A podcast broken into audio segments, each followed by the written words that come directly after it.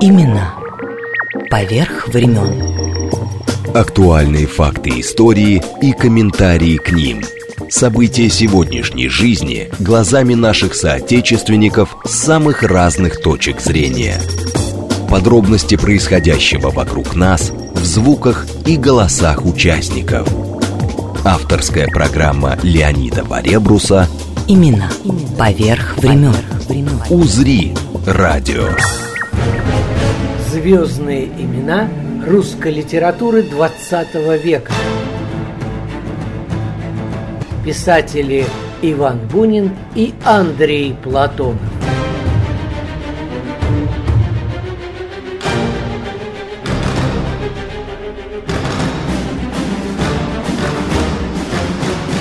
Место предисловия актриса и режиссер Ирина Ктитарова.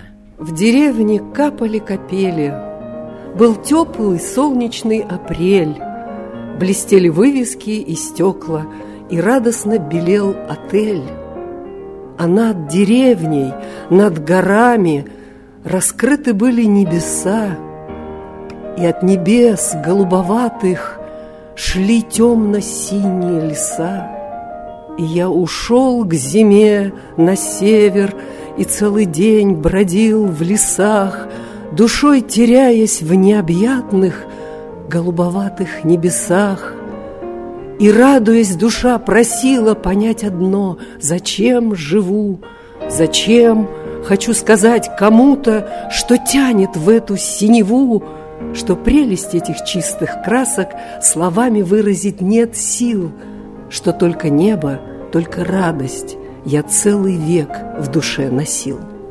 Медалист Нобеля Иван Бунин из Воронежа, ставший знаменитым поэтом, писателем и уже в эмиграции лауреатом Нобелевской премии на фоне вальса другого, не менее знаменитого писателя, более раннего, Александра Грибоедова.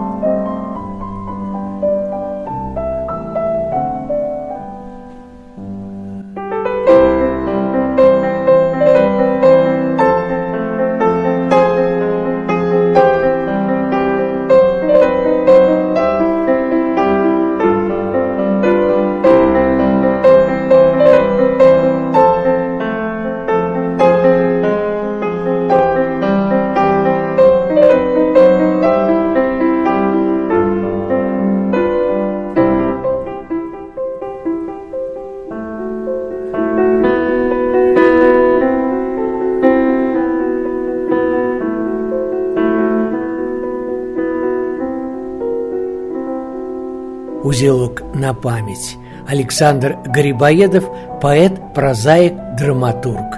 Автор знаменитой пьесы в стихах «Горе от ума» «Посол России в Иране». И композитор. До нас дошли только, к сожалению, два его вальса.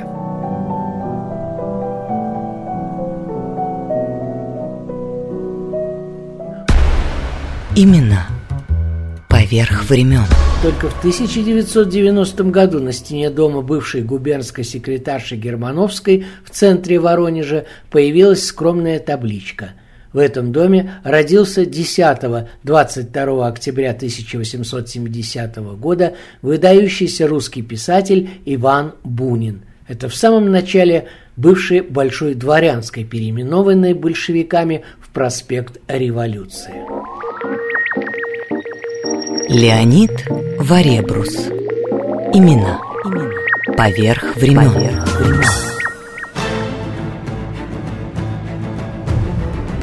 Звездные имена русской литературы 20 века. Писатели Иван Бунин и Андрей Платонов Ну, Платоновский фестиваль – история отдельная. В нем есть платоновская программа мемориальная, которая непосредственно связана с творчеством Платонова. Но это лишь маленькая часть всего того, что включает в себя понятие Платоновский фестиваль. То есть это наше знамя. Есть программа, в которой мы все, что так или иначе выходит на тему Платонова, по Платонову, связанное с Платоновым, если это приемлемого художественного качества, мы обязательно поддерживаем, привозим, кое-что даже продюсируем как фестиваль. А э, в основном же на три четверти это просто фестиваль мировых шедевров, мировых поисков, всего самого лучшего, что нам удается привести в наш город. То есть не обязательно Платонов? Абсолютно нет. Конечно же нет. Платонов в год у нас попадает 4-5 работ из разных городов, которые так или иначе поставлены по Платонову. Год богаче, год беднее бывает, молодежь интересуется Платоновым, студенты к нему обращаются, причем хорошие студенты. То вот приезжали к нам студенты из Рати, прекрасно привозили спектакль. И, в общем, театры профессиональные, театры большие, маленькие, всякие. Так что Платонов жив. Кстати, между прочим, у Платонова есть очень хорошее выражение, где-то прочитал, что для того, чтобы быть гением будущего, надо стать академиком прошлого. Гениально, гениально, прекрасно.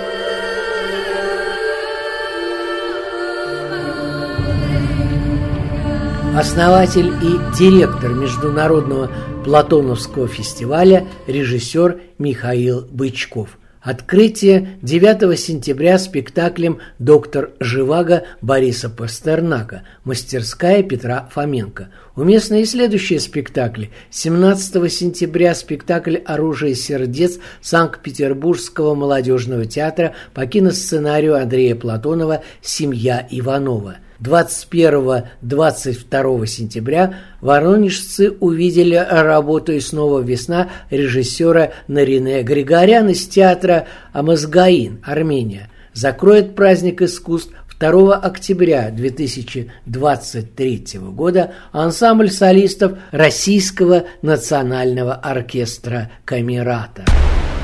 Именно поверх времен. И во второй части эфира главные штрихи к биографии паденщика, помощника машиниста локомобиля, литейщика, а после Октябрьского переворота 1917 года фронтового корреспондента – стрелка части особого назначения, председателя губернской комиссии по гидрофикации и инженера-мелиоратора в Воронеже Андрея Климентова, одновременно поэта и публициста, в 20-е годы взявшего псевдоним Платонов по имени отца паровозного машиниста Платона Климентова.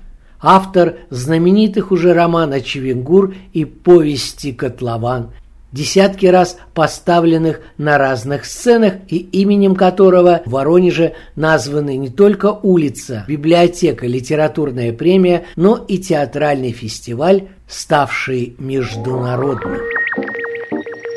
Леонид Варебрус. Имена. Поверх времен. Поверх времен.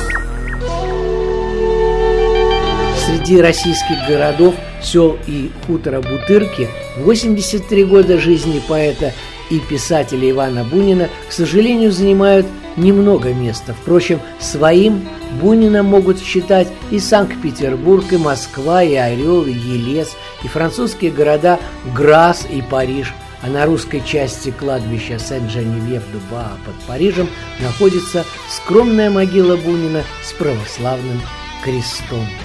Но есть самый первый его адрес, младенческий в Воронеже, где родился в 1870 году, и куда мы отправимся с вами благодаря Ольге Дворяткиной и Юлии Карташовой.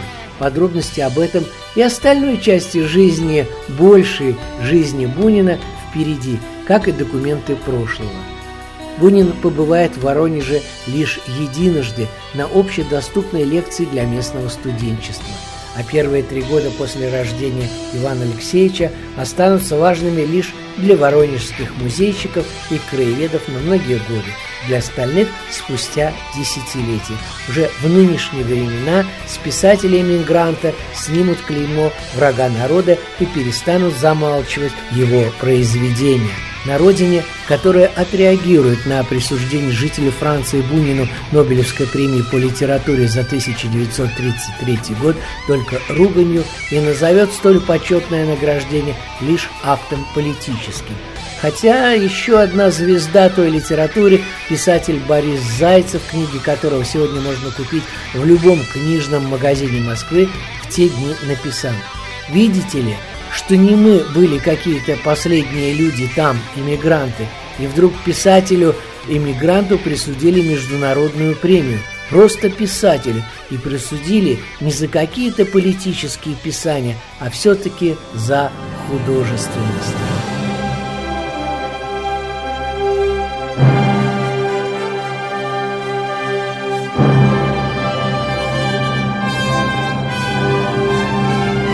А вот и сам Иван Бунин. Нет, не пейзаж влечет меня, не краски я стремлюсь подметить, а то, что в этих красках светит любовь и радость бытия. Сегодня на исторических зданиях Воронежа по два адресных названия улиц прежнего и нынешнего. А в сквере около литературного музея имени воронежского писателя и поэта Ивана Никитина и напротив бюста другому литератору, поэту Алексею Кольцову, стоит отныне современный памятник земляку Ивану Бунину.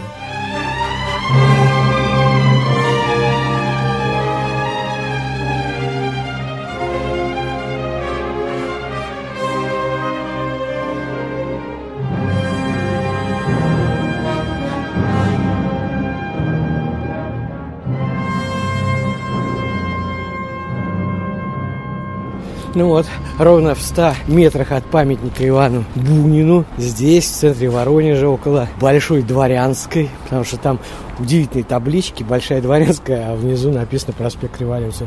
Находится литературный музей имени поэта Никитина. Вот туда мы сейчас и отправимся, чтобы услышать монологи о Бунине.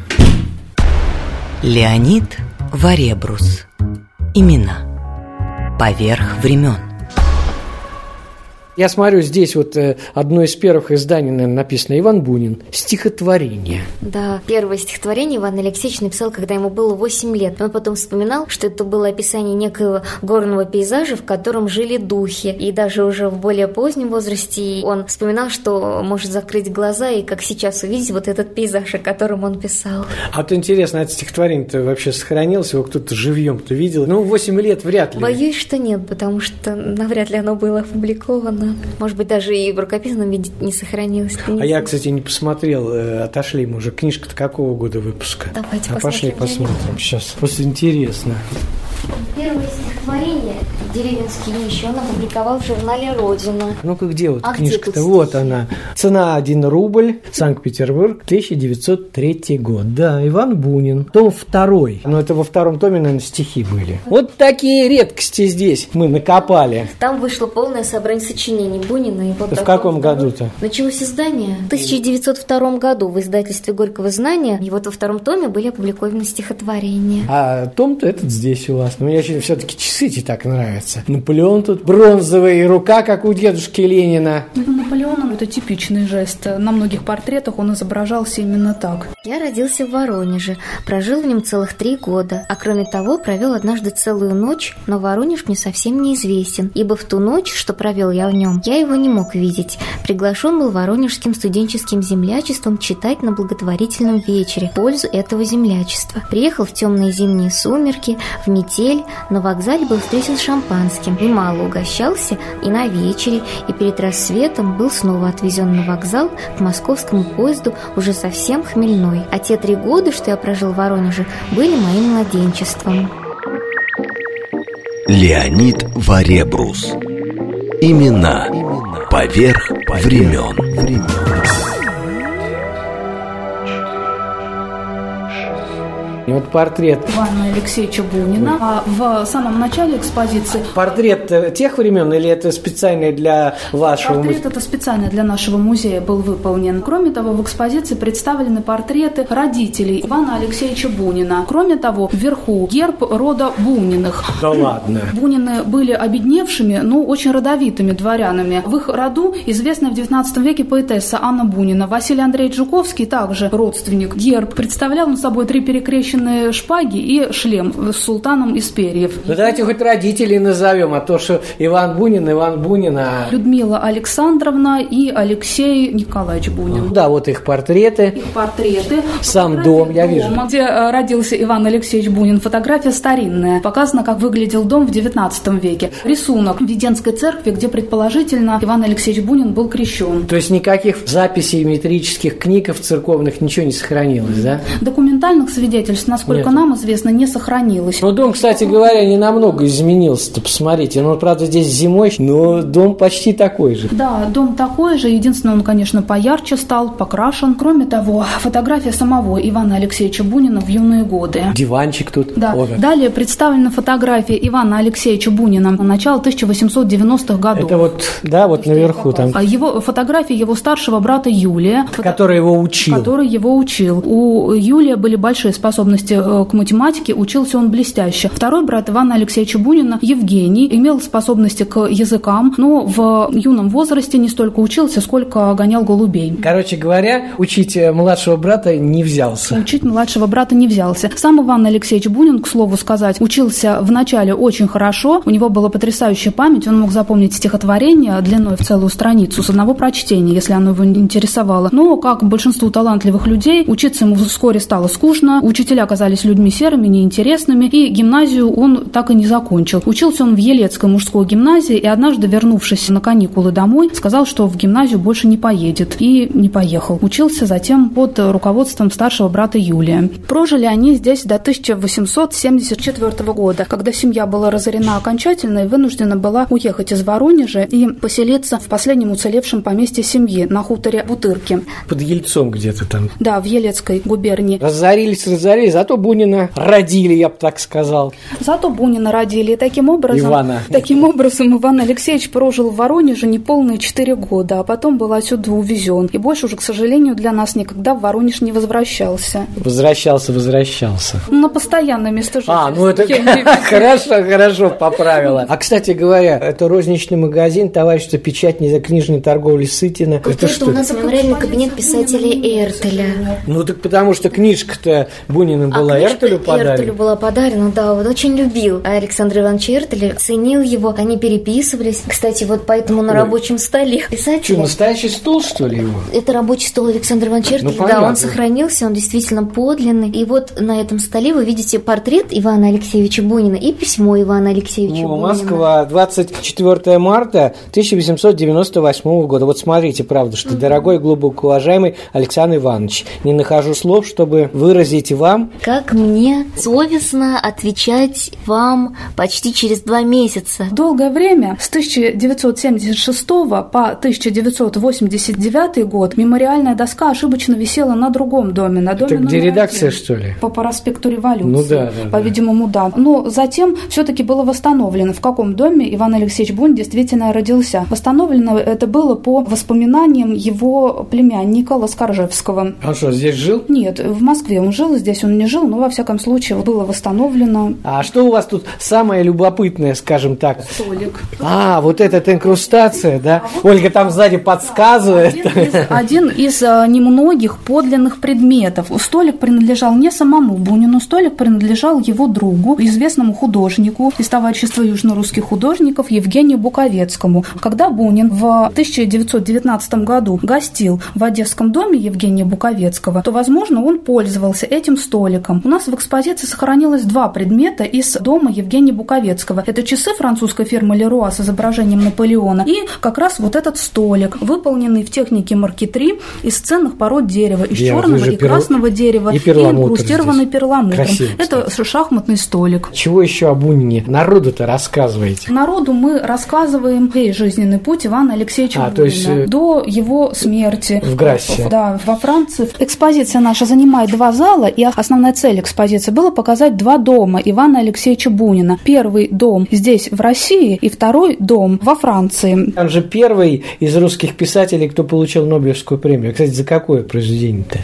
Как он сам считал, он получил э, Нобелевскую премию за свой роман «Бессмертная жизнь Арсеньева». А чего заставлено там? Фотографии с парижского русского кладбища Сен-Женевьев-де-Буа. Звонница, часовня и, собственно, Ну да, да, могила да, Ивана да. Алексеевича Бунина. А что вы о творчестве-то рассказываете? Когда Иван Алексеевич Бунин, условно говоря, закончил курс своего обучения, условно, потому что гимназию он не закончил, а учился под руководством своего старшего брата Юлия, к тому времени кандидата университета. Так вот, он устроился работать в газету «Орловский вестник» помощником редактора. Писал там статьи, как он сам вспоминал, об урожае зерновых, о вреде насекомых. Этих статей написал столько, что можно было из этих статей составить 3-4 увесистых тома. Так об этом вспоминал сам Иван Алексеевич Бунин. Но все дело в том, что, работая в этой газете, он имел возможность публиковать и свои первые произведения. И одним из первых опубликованных произведений стал рассказ «Деревенский этюд», который позже был издан под названием «Танька». Это достаточно известный рассказ Ивана Алексеевича Бунина. И уже этот рассказ обратил на себя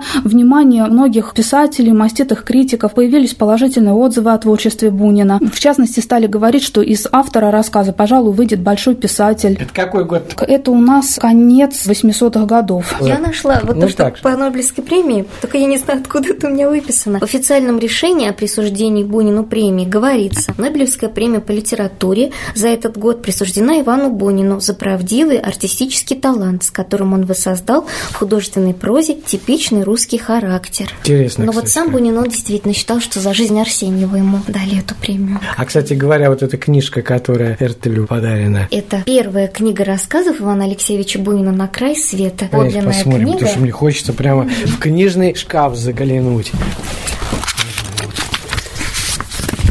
Так, сейчас. Вот вы видите, Да, на глубоко, листе вот, глубоко уважаемому Александру Ивановичу Эртелю от И. Бунина. Санкт-Петербург, 24 января 1896 года. Стоит штамп библиотека Эртеля. Да, Здесь это вот Иван штамп, Бунин. потому что Эртель штамповал все свои книги, очень бережно к ним относился. Эту книгу он сам принес Александру Ивановичу Эртелю. Да ладно, да? И у него же есть очерк, который так называется Александр Иванович Эртель, где он пишет об этом писателе, об их первом знакомстве, и что вот он тогда был еще совсем молодым человеком, Иван Алексеевич, ему было 25 лет, Эртелю было 40, он уже был маститый писатель, и вот э, Иван Алексеевич, когда его увидел, он э, сидел вот за этим столом, который да, у нас да, в ну, мемориальной комнате представлен. Вот на него падал солнечный свет, он курил сигару янтарный мундштук вставленную. Бунину показалось, что вот именно таким должен быть настоящий писатель. На нем был очень хороший сюртук из английского сукна, отчасти барин он такой был. Ну, Эртель сейчас, в общем-то, и неизвестен практически, К наверное. сожалению, о нем мало кто знает. То есть люди приходят на нашу экспозицию, многие не читали Эртеля, хотя в XIX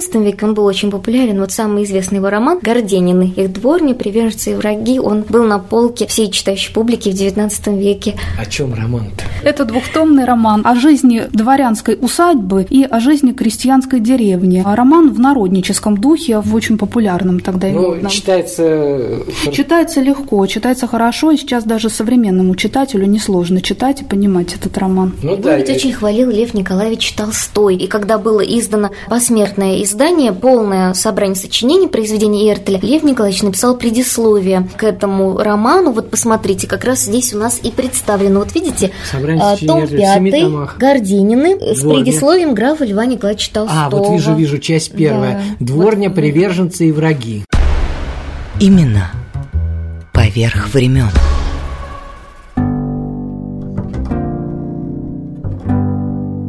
В жизни Бунина отдельной главой значится хутор Бутырки в Орловской губернии, куда через четыре года после рождения третьего сына Ивана приехала эта дворянская семья. Не случайно в автобиографии писателя есть строчки, что все его воспоминания детства где-то лет семи связаны с полем с мужицкими избами и биографический роман «Жизнь Арсеньева», за который, как считал сам Бунин, через десятилетия он получит Нобелевскую премию. И его дружба с Чеховым, посещение Льва Толстого, две пушкинские премии 1909 и 1921 годов, работа в газетах и журналах, а потом знаменитые романы, стихи, рассказы и повести. «Окаянные дни», например, про новую для России власть из их числа. Ты мысль, ты сон, сквозь дымную метель бегут кресты, раскинутые руки. Я слушаю задумчивую ель, певучий звон. Все только мысль и звуки. То, что лежит в могиле, разве ты? Разлуками, печалью был отмечен твой трудный путь. Теперь их нет, кресты хранят лишь прах. Теперь ты мысль, ты вечен. Именно поверх времен. Именно поверх времен. Звездные имена русской литературы XX века. Писатели Иван Бунин и Андрей Платонов.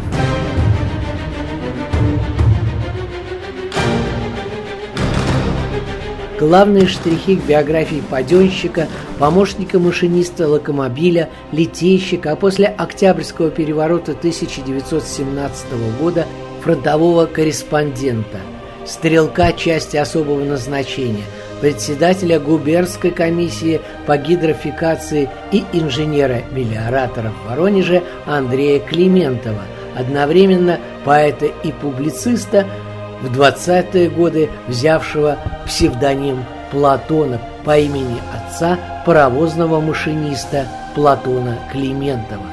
Автор знаменитых уже романа «Чевенгур» и повести «Котлован», именем которого в Воронеже названы не только улица, библиотека, литературная премия, но и театральный фестиваль, ставший международным.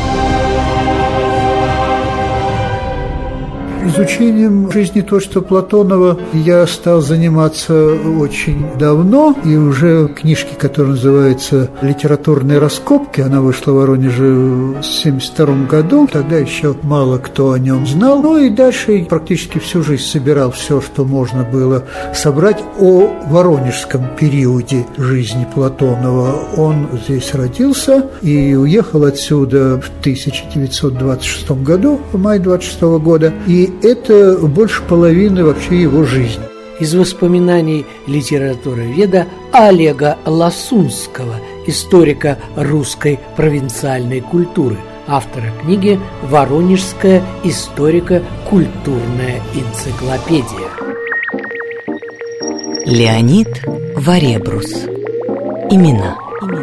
Поверх времен. Сегодня в Воронеже проходит ежегодный Платоновский театральный фестиваль. Есть литературная премия его имени. А за первенство в признании своим Андрея Платонова борются и Москва, и Воронеж. А в столице сразу два воронежских сидельца – ссыльный поэт Осип Мандельштам – уехавший из Воронежа Андрей Платонов живут на одной стене дома на Тверском бульваре. Мы сейчас в старинном здании находимся.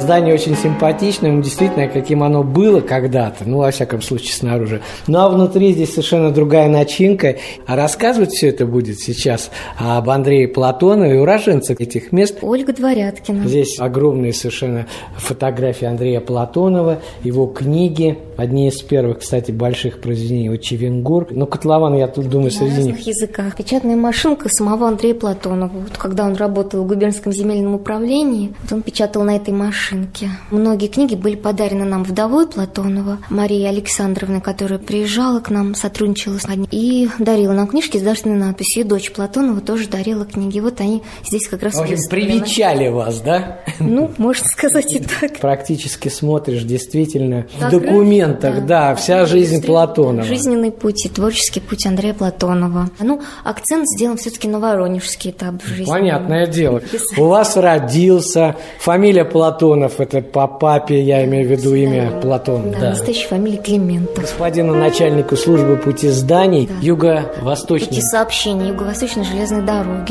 Да, вот от мещанина Андрея Платоновича Климентова Да, прошение. настоящей фамилией Платонова. Да, вот он устроился на железную дорогу, чтобы пом- помогать отцу кормить семью, потому что семья была большая, он был старший сын в семье. И вот он очень рано пошел работать. Здесь показано городское народное училище, где Андрей Платонович учился. И после окончания он сразу пошел работать. Но, кстати говоря, вот мы начали с вами смотреть здесь прошение. Очень красивый почерк, между прочим. Смотрите, честь имею покорнейше просить не отказать предоставить мне должность конторщика, веренной вам канцелярии или бухгалтерии службы пути. Таким удостоверением Андрей Платонов пришел в наш Воронежский университет, чтобы м, поступить, вот учиться, и написал тоже, вот видите, прошение разрешение, тоже подписано его настоящей фамилией. Да, 5 ноября 1918 года. Слушайте, вот ну здесь в очень много всяких. Он познакомился в библиотеке со своей женой Марией Александровной Кашинцевой. Вот они тут здесь вместе. Которая была его постоянной музой, посвятил ей некоторые свои произведения. В частности, епифанские шлюзы. Язык у него очень сложный, и учить его, наверное, наизусть очень сложно. Очень хороший памятник стоит на вашей центральной улице. Совершенно верно. Андрею Платонову Большая идет. Авторы памятника Эльза Пак и Иван Дикунов. Ваши.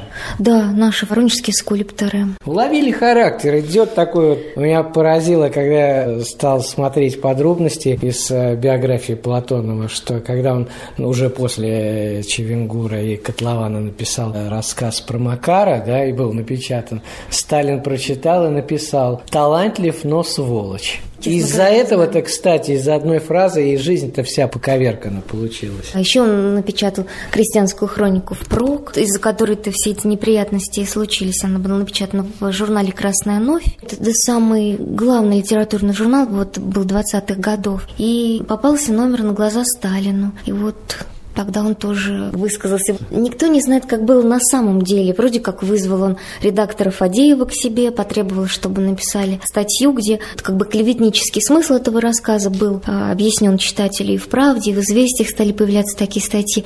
И вот тогда уже его перестали печатать, и он стал писать в стол. Ну, а что вот самое любопытное из именно воронежской жизни Платонова? Потому что он же еще в Воронеже был, когда вот и Чевенгур написал, и Котлован. Он начинал писать Чевенгур в Воронеже. Он в 26 году уже из Воронежа уехал. Он здесь до 1926 года жил. И очень много писал для воронежской прессы. Он практически каждый месяц публиковался в газете «Воронежская коммуна». Во многих других наших периодических изданиях выходили его рассказы.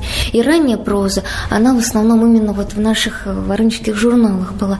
И сейчас вот выходит полное собрание сочинений, и один том, ранние рассказы писателей, они практически не переиздавались. Они существовали только вот в наших журналах. Да ладно. Самые ранние, например, «Странники», «Волчок», они раньше не переиздавались. Слушайте, вот я смотрю великолепно во всю стену автобиография Платонов. Родился я в 1899 году. И вот, кстати, из автобиографии, но здесь уже совершенно по другому поводу. Андрей Платонов, да, миллиард... Миллиаратор, совершенно Вот. верно. И здесь э, как раз из автобиографии «Засуха 21 года», 1900, естественно, произвела на меня чрезвычайно сильное впечатление. Будучи техником, я не мог уже заниматься созерцательным делом, литературой. И вот «Засуха» фотография жуткая. Верно. И вот он был нашим губернским мелиоратором. А Под его руководством чистились реки, например, Тихая сосна, Черная калитва, строились мосты, возводились первые электростанции, в том числе знаменитая электростанция в селе Рогачевка. Вот посмотрите, пожалуйста, фотографии. Эта электростанция была потом сожжена кулаками. И вот Платонов об этом написал рассказ «Родина электричества» и о потухшей лампочке Ильича. В деревню пришел электрический свет, а после того, как ее сожгли, второй раз э, только после Великой Отечественной войны к ним электричество провели опять. А, кстати говоря, когда у них сын-то родился? Мы как раз и подошли. Я вижу Мария Платонова с сыном Платоном, Алуш-то 27 год. Уже парня тоже посадили ведь. Да, совершенно верно. В 15 лет его арестовали. А за что? Обвинили в участии в молодежной организации антисталинской. Ну, считается, что это все ну, неправда. Ложный навет был. И вот он провел несколько лет в ссылке. Андрей Платонов тогда очень много сделал для сына. Он ходил, хлопотал, и, в общем-то, дело было пересмотрено. Считается, как при участии Шолохова. И сын вернулся, но уже очень больной. Он был болен туберкулезом и, в общем-то, умер в 43 Ну, году. Платон уже от него тоже, говорит, заразился. Сам Андрей Платонов говорил, что во время войны у него было ранение легкого, он как-то не любил. Говорит, что А это болезнь? от сына, так что точно неизвестно. Ну, а может быть, и это тоже сказалось, потому что организм у него также был ослаблен. Это сегодня воронежский люд гордится земляком, автором знаменитых давно романа «Чевенгур» и повести «Котлован». В журнале «Воронежский телеграф» литературовед Галина Умывакина рассказала и о новых страницах в платоновском творчестве, новых для нас, читателей. Да вот, о совсем недавнем прошлом, В 1968 году, когда никто в Воронеже еще не решился устроить ни Платоновскую конференцию, ни выпустить сборник статей о его творчестве. Это все равно случится, но спустя годы, а тогда Глухое сопротивление ощущалось в аудиториях, коридорах, кабинетах факультета. Напряженной была и атмосфера на кафедре советской литературы. В суждениях некоторых преподавателей высказывались нескрываемое раздражение и неприятие. Вот вам и Воронежский университет тех лет. Это сегодня есть и удивительные спектакли и в стране, и в местном камерном театре по сложнейшим для постановок пьесам Андрея Платонова. Об этом президент фестиваля и главный режиссер Воронежского камерного театра Михаил Бычков. Я действительно, начав историю с фестивалем Платоновским, гораздо ближе стал к этому автору. Хотя в предыдущем моем режиссерском опыте ничего похожего не было, в какой-то момент мне захотелось что-то из Платонова сделать. И у меня был выбор в первый год «Дураки на периферии» или уже известные мне еще с перестроечных времен вот эта страшная история «14 красных избушек». И я не решился сразу как-то в ужас этот кидаться и сделал «Дураков». «Дураки на периферии» спектакль, на мой взгляд, смешной, веселый, совершенно не депрессивный депрессивный, легкий, как французское кино. Вот такие чудаки, которые разбираются в этом странном, немножко двусмысленном мире. Вот делать аборт, рожать, э, от кого, кто отец, кто папа. Очень даже, на мой взгляд, по-французски. Спектакль вышел, он до сих пор в репертуаре, он пользуется огромным успехом, что редко для Платонова, потому что считается, ну, сделать надо из уважения как бы к. Ну, а почему Лев Дори у нас сделал в Малом драматическом театре? Нет, он делал, делают многие. Вопрос, э, насколько это становится просто репертуарным спектаклем. Леонид Варебрус. Имена. Поверх времен.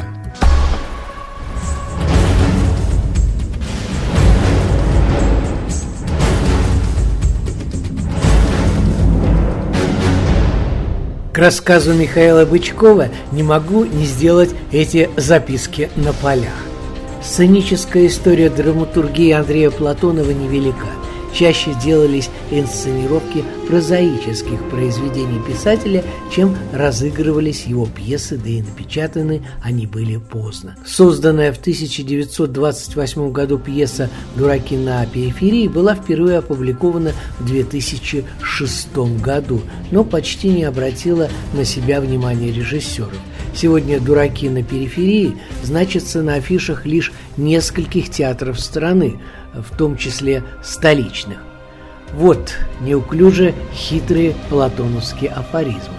Новый ребенок в едаки просится. Будущего сроду не было. У нас вещей нет, а есть отношения. Кругом закон, а мы посредине мучаемся. Становится понятным, что пришла пора осваивать все театральное наследие писателя. А вот и мнение зрителей последних лет – «Надежда», май 2019 года. Не скажу, что я в большом восторге от этой постановки. Очень и очень спорно. Вроде бы и спокойно отношусь к разного рода экспромтам, но вот эта карикатура на советское время не вызвала у меня никаких чувств, а тем более смеха. И еще. Ирина Козлова тогда же – 20 мая 2019 года. Малоизвестная пьеса, но замечательного автора, поэтому текст реплик и монологов прекрасно воспринимается. А главное, изюминка спектакля в созвучии происходящего исторического же действия с настоящим состоянием общества. Его невероятная парадоксальность но Михаил Бычков, Воронеж. Меня эта вот мысль об избушках не оставляла, и я решился, не сразу, там в промежутке между двумя Платоновыми были другие работы, но все-таки я решил попробовать эту страшную историю. И хотя самые страшные вещи я все-таки оттуда убрал, потому что не в них суть, и в обоих спектаклях там есть такая пересекающаяся тема, умирающий ребенок и так далее. Вот второго умирающего ребенка я уже не перенес, обошелся без него, а вот историю о том, как человек там мира, европеец, оказывается в нашей стране, у которой особый путь, особая ментальность, особые какие-то законы жизни, и как он сначала очаровывается всем этим, а потом, погрузившись, ужасается и бежит. Вот про это мне было интересно, и вместе с Николаем Симоновым мы такой спектакль сделали. И, в общем, эти спектакли живут, и, я надеюсь, будут жить. Михаил Владимирович, ну как-то вы всерьез взялись за Платонова, потому что мало того, что тут улица, памятник, он ваш земляк Платонов, тут, в общем-то, много чего, и теперь и театр, да еще и Платоновский фестиваль. Ну, Платоновский фестиваль – история отдельная, в нем есть платоновская программа мемориальная, которая непосредственно связана с творчеством Платонова, но это лишь маленькая часть всего того, что включает в себя понятие Платоновский фестиваль. То есть это наше знамя. Есть программа, в которой мы все, что так или иначе выходит на тему Платонова, по Платонову, связанное с Платоновым, если это приемлемого художественного качества, мы обязательно поддерживаем, привозим, кое-что даже продюсируем как фестиваль.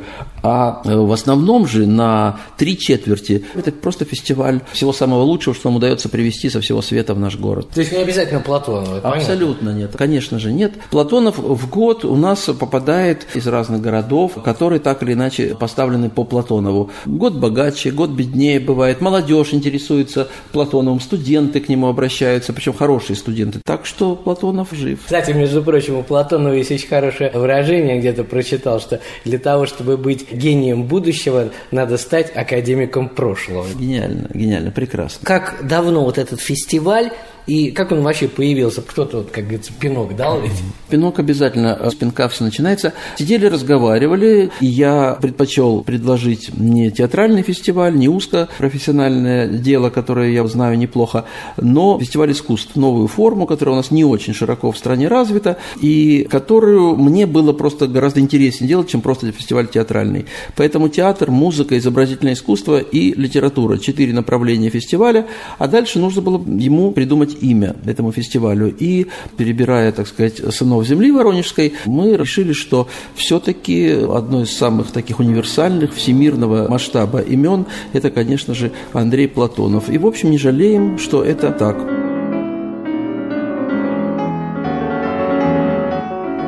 и поговорим о почти литературных рецензиях на творческий пояс Платонова в первые десятилетия советской власти, талантливо сумевшего открыть для массового читателя многие странности тогдашней жизни. Да вот пример. За три года, с 1927 по 30 Платонов создает свои самые значительные произведения – повесть «Котлован» и роман «Чевенгур». Люди труда крестьяне, обустройство нового быта, ставшего маразмом – это тут. Новаторские по языку и содержанию и котлован и Чевенгур написаны в духе мрачной абсурдистской сатиры с пародией на антиутопический мир времен НЭПа и коллективизации. Нынешнее видение, а тогда ни одно из них не было опубликовано при жизни писателя. Более того, и на его беду у него объявился неожиданный рецензент – против которого в стране никто не посмел ничего сказать. Прочитав в 1931 году опубликованную в журнале «Красная ночь» повесть Андрея Платонова «Усомнившийся Макар» Сталин написал «Талантливый писатель, но сволочь». И это стало первым приговором общественным. Настоящий получит Платон, сын писателя. А сами книги Андрея Платонова будут запрещены – и так будет повторяться не раз и не два. Находясь в печали и глубокой депрессии, Андрей Платонов публикует еще один рассказ «Впрок», который вызвал резкую критику и главного писателя СССР Александра Фадеева и, конечно, Иосифа Сталина, который даже отправил в редакцию журнала «Красная новь» специальное письмо, охарактеризовав в нем произведение как рассказ агента наших врагов, написанный с целью развенчания колхозного движения и потребовав наказать автора и издателей.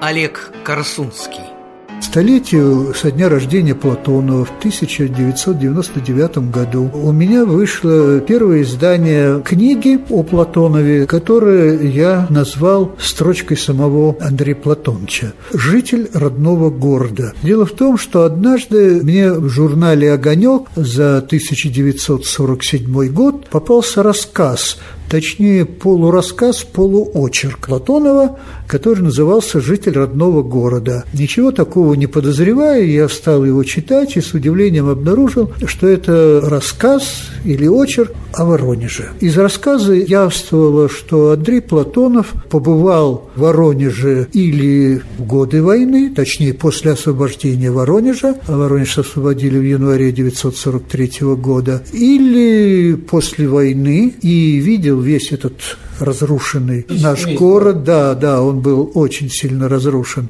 потому что многие детали этого рассказа свидетельствовали о том, что Платонов видел разрушенный Воронеж своими глазами. Кроме того, я уже позднее узнал, что Андрей, очень любивший своего отца, Платона Фирсовича, очень волновался за его судьбу, а отец Платонова, поскольку уже плохо себя чувствовал, он не смог эвакуироваться и остался в оккупированном Воронеже тоже. И Платонов как раз приезжал в надежде увидеться с отцом после освобождения Воронежа. Но выяснилось, что отец, как и тысячи других воронежцев, был отправлен немцами вглубь оккупированной фашистами территории. И забегая вперед, скажу, что спустя несколько лет Платон Фирсович обнаружился недалеко от Киева в одном из городов и потом прибыл сюда, в Воронеж. Можно маленькую ремарочку? Да. По поводу отца. Платон уже наверняка где-то упоминал, почему он взял себе фамилию, имя отца. Платон Фирсович Климентов, отец Андрея Платонова, был одним из известных рабочих железнодорожников в нашем городе. Рабочие ценились. Да, и даже такой факт любопытный, что в 30-е годы в нашем журнале «Воронежском подъеме» никто иной, как довольно известный писатель Борис Песков, написал очерк о товарище Климентове, об отце. Но об Андрее, о его сыне, который к этому времени уже был довольно известный писатель, там не упомянуто ни снова. Ну, поскольку Андрей Платонов уже находился в опале, и поэтому, конечно, писать о нем было неудобно. Короче говоря, в этом рассказе «Житель родного города» Платонов очень интересно совмещает два жанра. Жанр чисто документальный, он даже рассказывает историю нашего города, начиная с Петровского времени. И вместе с тем это чисто билетристическая вещь, где он описывает оккупированный фашистами Воронеж. 1942 год, что свидетельствует о том, что, приехав сюда, он встречался с людьми, которые оказались по под пятой. Нет, там Ну, вымышленный естественно. художник, но там мы встречаем и Кольцова, там Иван Савич Никитин фигурирует, и рассказывается о том, как вот жители пригородной слободы Чижовка большая такая слобода, вступили в практически бой с фашистами, и как вот этот художник Иван Петрович Коншин, все-таки, несмотря на то, что немец там выстрелил в него упор, он остался жив. Теперь вновь отправляемся в литературный музей имени поэта Ивана Никитина с книгами, подаренными музею семьей писателя с автографами Марии Александры Платоновой, рукописными страницами некоторых рассказов, исторической печатной машинкой и, конечно, с уникальными фотографиями, рассматривать которые мы будем с куратором выставки Ольгой Дворяткиной. Это вот последняя фотография сына перед уходом Платонова на фронт. Это ноябрь 42 года, Да, Москва. да. Вот в 42 году Андрей Платонов ушел на фронт. Он был корреспондентом газеты «Красная звезда». Вот он здесь в военной форме представлен. И во время войны как раз он очень много печатался. Четыре книги его рассказов вышло. Это уже другая машинка. Это уже он писал в Москве.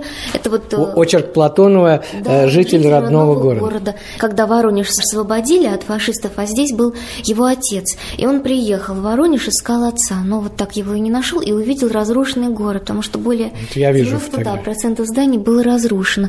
И вот по следам своих впечатлений он и написал вот этот очерк «Житель родного города». Ну вот здесь у нас фотокопия именно авторской машинописи с справками Платонова. Был издан этот очерк в «Огоньке». Он прочитать. Иван Петрович Коншин всю свою жизнь до войны прожил художником-живописцем. И по сейчас в окрестных деревнях Воронежа еще можно увидеть вывески на кооперативных магазинах, на которых нарисованы изделия, свитки мануфактуры, обувь, подковы, топоры, школьные тетради, московские калачи, колбасные круги, бутылки с наливкой, а также слова, именующиеся слепые товары, которые продаются здесь населению. А внизу написано сокращенное имя художника – Рис Ив К, то есть рисовал Иван Коншин. Жил Иван Петрович Коншин на окраине города Воронежа, в Слободе Чижовке. Там у него был деревянный домик в одну комнату и кухню, доставшийся ему от покойных родителей. В нем и жил В общем, читайте и смотрите Платонова сами.